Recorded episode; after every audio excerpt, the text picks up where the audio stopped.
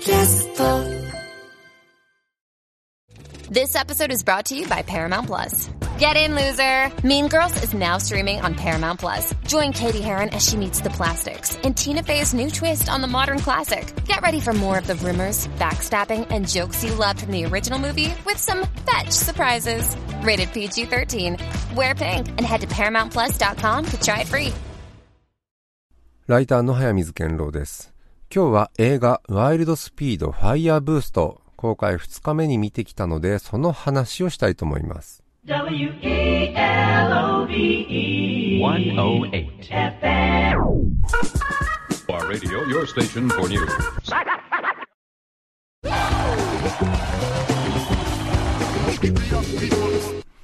まず映画見ればわかるんですけど、過去のね、ある時点の話の続きになってるんですよ。で、これまあ5作目のメガマックス。リオデジャネイロを舞台にして麻薬王の預金を銀行からね、金庫ごと盗んで2台の車で紐で引っ張って街中を暴走するっていうね、ド派手な話というかまあその後の展開がもっとド派手なので、地に足のついた作品だったよねっていうような評価だと思うんですが、まあもちろんね、まだポール・ウォーカーも生きている時、その段階での話でした。今回はその読み直しという部分があって、関連した出来が出てくるんですよ。で、そもそもこのシリーズ、まあ当初の予想外に大ヒットして、全然途中から違う話まあありえない話になっていくわけですよね。まあある時点からもう空飛んだり、南極行ったり、宇宙に行ったりするのも当たり前っていう、いかにありえないシチュエーションの中での、まあ活躍を描くかっていう方向に行っていて、ちょっと行き過ぎていたっていうのはこれ誰もが思っていた。これ車じゃなくてもいいじゃん。今回は、そのね、原点回帰というか、車中心の話に戻そうっていう明確に出ているんですよ。で、どこに戻すかっていう話なんですけど、まあ、1とか2とかの頃に戻すっていうのは当然ね、キャラクターも増えているし、みんなが求めてるものではないので、5作目のメガマックスに回帰するっていうのは非常にね、妥当な線なのかなっていうふうに思いました。このワイルドスピードシリーズの原点って何よ？一番離れてしまったところって、ハンドルを握って地上を走るんですよ。空飛んだりするような機能をつけたものではなくて、既存の車種、スーパーカーは相変わらず出てくるんですけど、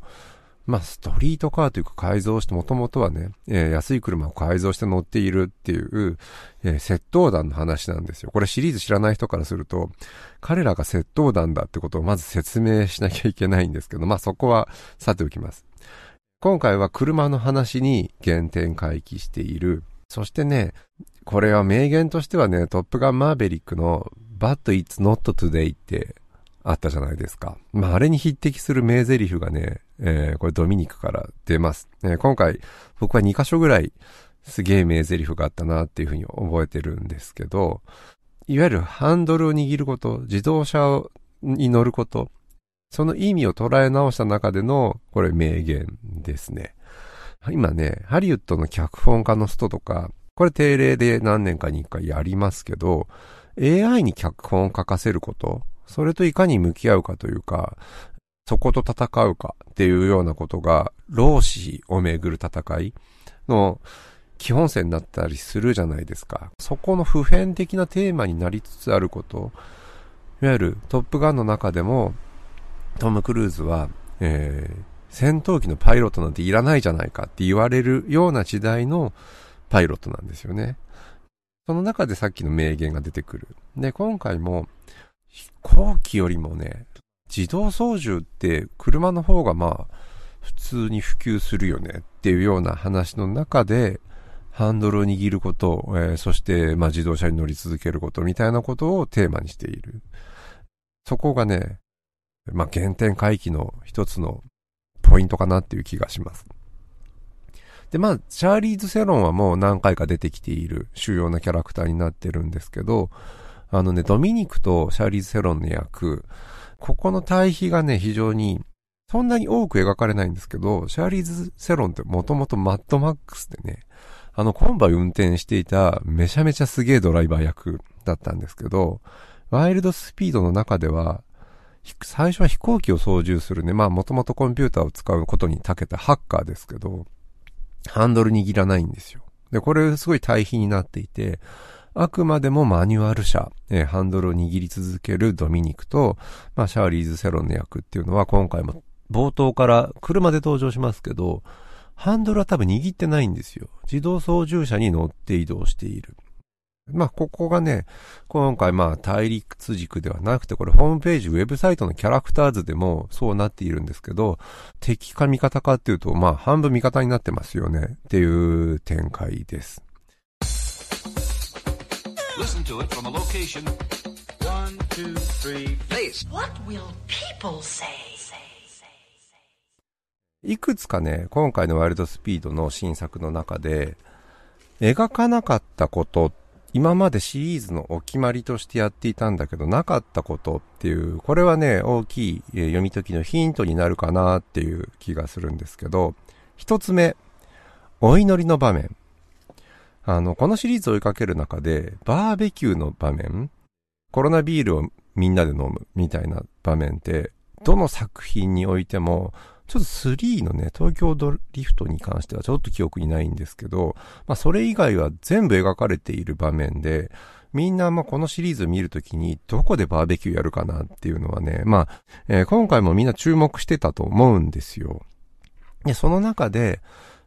挨拶、乾杯の挨拶をする場面はあるし、ビールは飲むし、まあ肉は多分焼いてましたよね。ただ、その後にね、必ずね、食べる時にね、お祈りを捧げるシーンは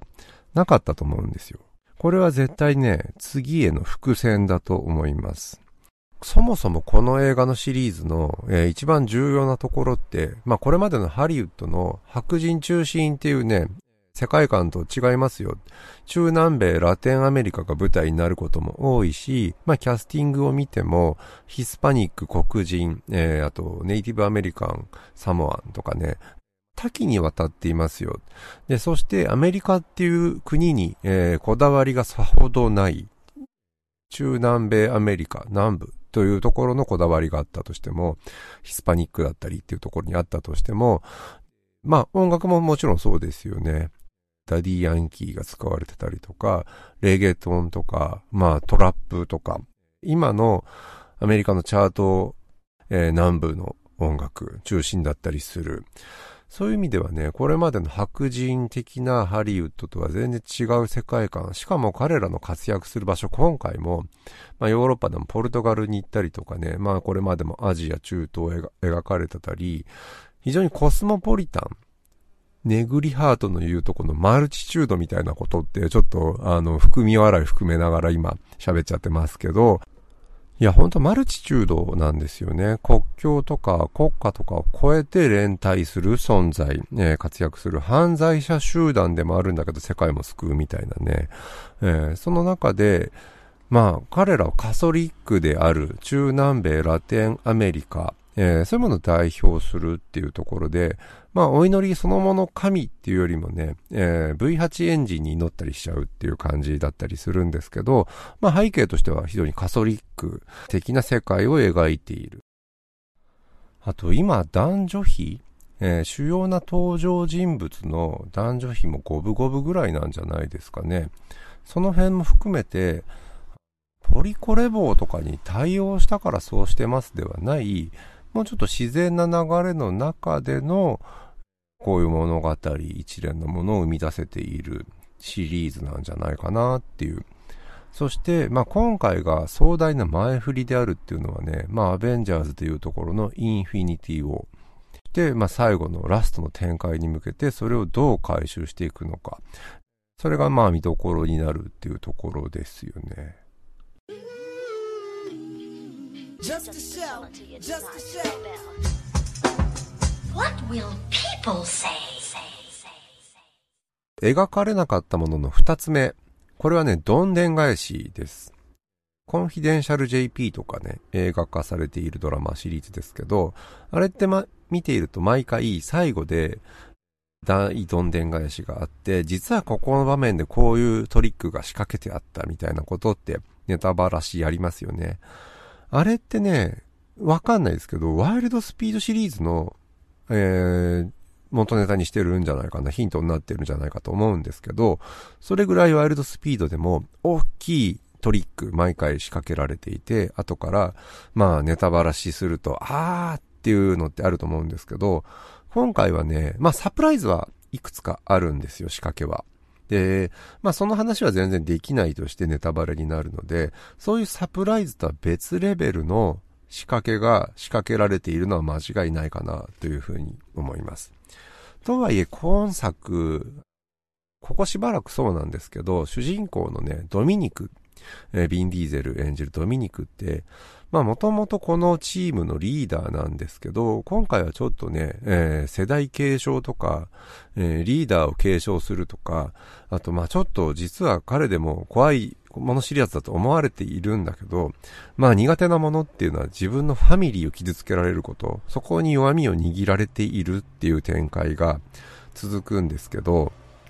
まあずっとね、ここしばらく巻き込まれ方でどうやってドミニクを現場に連れていくか、みたいな、ちょっとシリーズの困難さを抱えているところがあって、今回もちょっとね、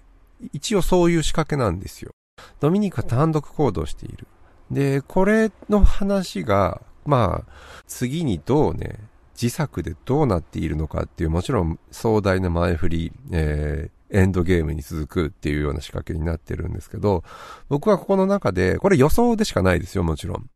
今回の前編にあたる、えー作品の中から読み解ける部分。騙されてるんだと思うんですよ、僕らを。で、サプライズではないようなどんでん返し。これわかんないです、僕も。ただ今のドミニクが仕掛けているっていうことに関しては僕らは気づかされてないっていうような仕掛けになっているはずです。えー、まあそうあってほしい。で、三つ目はね、ブライアンの扱い。これは、えっ、と、ポール・ウォーカーですね。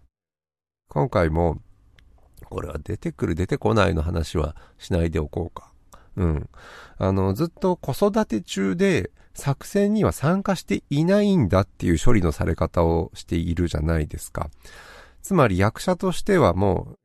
ポール・ウォーカー亡くなっているんですけど、ブライアンっていうキャラクター自体は死んでない。いいんだよね、これ多分ね、まだ。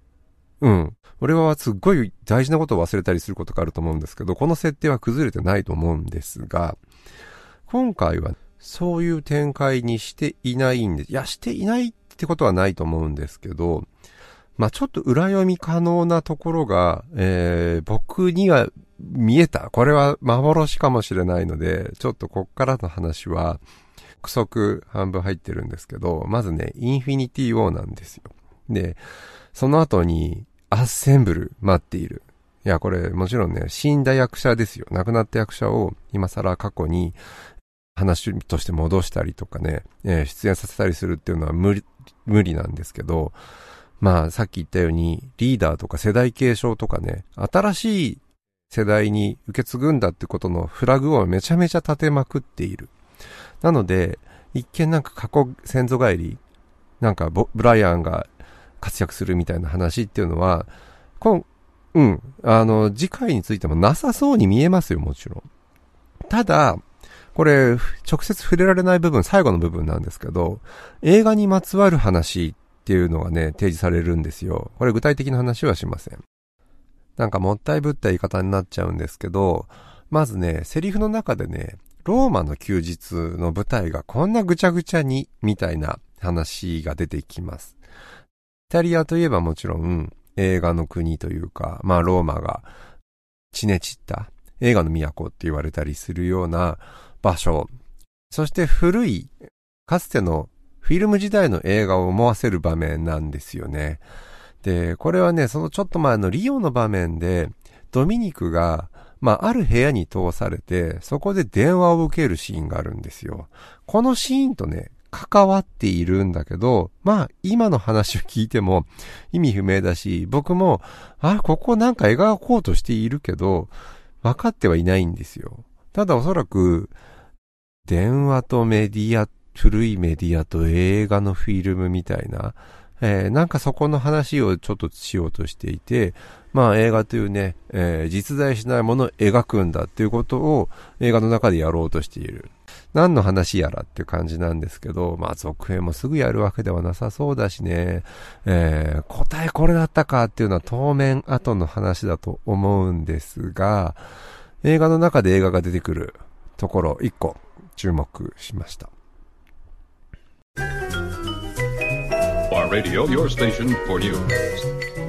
No banana, I ain't a primate. あとね、描かれてないっていう意味では、もっといっぱい実はたくさんあるんですよ。例えば、あの、ドミニクたち全員でね、全員で走る場面って、まあ、ないですよね。ただまあ、これがないっていうのも、ちょっと見てない人からすると、あまりね、楽しみを奪うことになる話なので、ここちょっと深入りしてもしょうがないかなっていうふうに思うんですけど、シリーズずっと見てきて、キャラクターが増えてもね、正直ね、新しいキャラクターで、わあ、こいつ好きだとか、このキャラクター成功してるねっていうのって、まあ、ちょっとかなりなかったじゃないですか。で、まあ前回からすでにいますけど、ジョン・シナが演じている、まあ、主人公ドミニクの弟、追加されてますけどね、今回はね、ジョン・シナがいいっていうのは多分みんなが思っていると思います。今回抜群に光った。で、僕は WWE を見てたのってもう10年以上前なので、まあつまりジョン・シナがトップになっていた頃、えー、本当にね、いろんなキャラクターがいた時の時代の、えー中のジョン・シナって一番実は好きなプロレスラーだった。で、彼は、まあ、デニムの半ズボンに T シャツにキャップで、いつもめちゃめちゃダサいんだけど、ベビーフェイスなんですよね。悪党ではないんですよ。で、もう全然2000年代って悪役の方がかっこいいって、プロレスラーである以上悪役をやらないと美味しくないっていう時代だったと思うんですけど、それの完全にね、カウンターパートというか、ジョン・シナはずっとベビーフェイスで、なん、わかりやすいキャラクターなだけに、プロレス好きよりもね、子供に愛されているキャラクターで、ダサいんですよ。で、プロレスラーにおけるかっこいい役みたいなものって今回の、えー敵役の方がむしろなんか体現していた。僕絶対これプロレスラーだなと思って見てたんですけど、なんか違ったんですけどね。けどジョン・シナはダサいけど応援したくなるみたいなやつ。それを本当にワイルドスピードの中に、まあ今までなかったわけではない、やろうとしているキャラが多すぎる中で、まあ、のね、二人ぐらいお笑いパートいますよね。そことは全然違う形でそれを持ち込んで、いや、久々にね、新キャラでいい、うん、キャラクター出てきたな、そこに成功したなっていうのが、今回のしみじみ思うことで、まあ、あのジョン・シナの役、弟の役、何がいいって T シャツの柄がとにかくダサい。そこも完全にもうね、掴まれてるんですけど、甥っ子と一緒にドライブするシーン。まあ、あそこのシーンでね、いや、パジャマ着てるままにじゃいかないからさ、服を買おうぜっていうあたり。まあ、この辺にしときますけど、最高でした。えーという感じで、多分、僕はまだ1回目を見ただけなので、ワイルドスピードシリーズっておそらく、毎回劇場で2回3回見に行くんですけど、多分またね、2度3度見たら違う場面も見見えてくるのかなっていう風な気がしました。とにかく、登場人物が多いし、今回も事前知識全くゼロで見に行ったので、なんか、あっけに取られるというかね、これ誰の、誰だっけ？みたいなところも、まあまああるので、まあそういうのも含めて2度3度見なきゃいけない映画なんですよね。という感じで、ちょっと今日は思いつくがままに読み解きと言いながら、まあ勝手な妄想の部分が多かったと思いますけど、ワイルドスピードの最新作、ファイヤーブーストの話でした。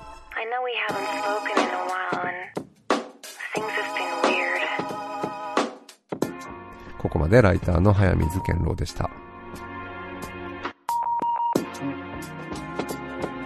I just wanted to let you know that I miss you.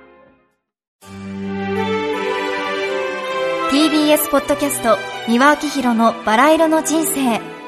三輪さんの神エピソード教えてキャンペーン開催 TBS ラジオ公式 X をフォローし、ハッシュタグ、にわあきひろをつけて、あなたが好きなエピソードを投稿してください。番組ステッカーと特製クリアファイルをプレゼントします。応募は3月15日金曜日まで。詳しくは TBS ラジオのホームページをご覧ください。皆様、どしどし、どしどし、ご応募くださいましね。待っとるけんね。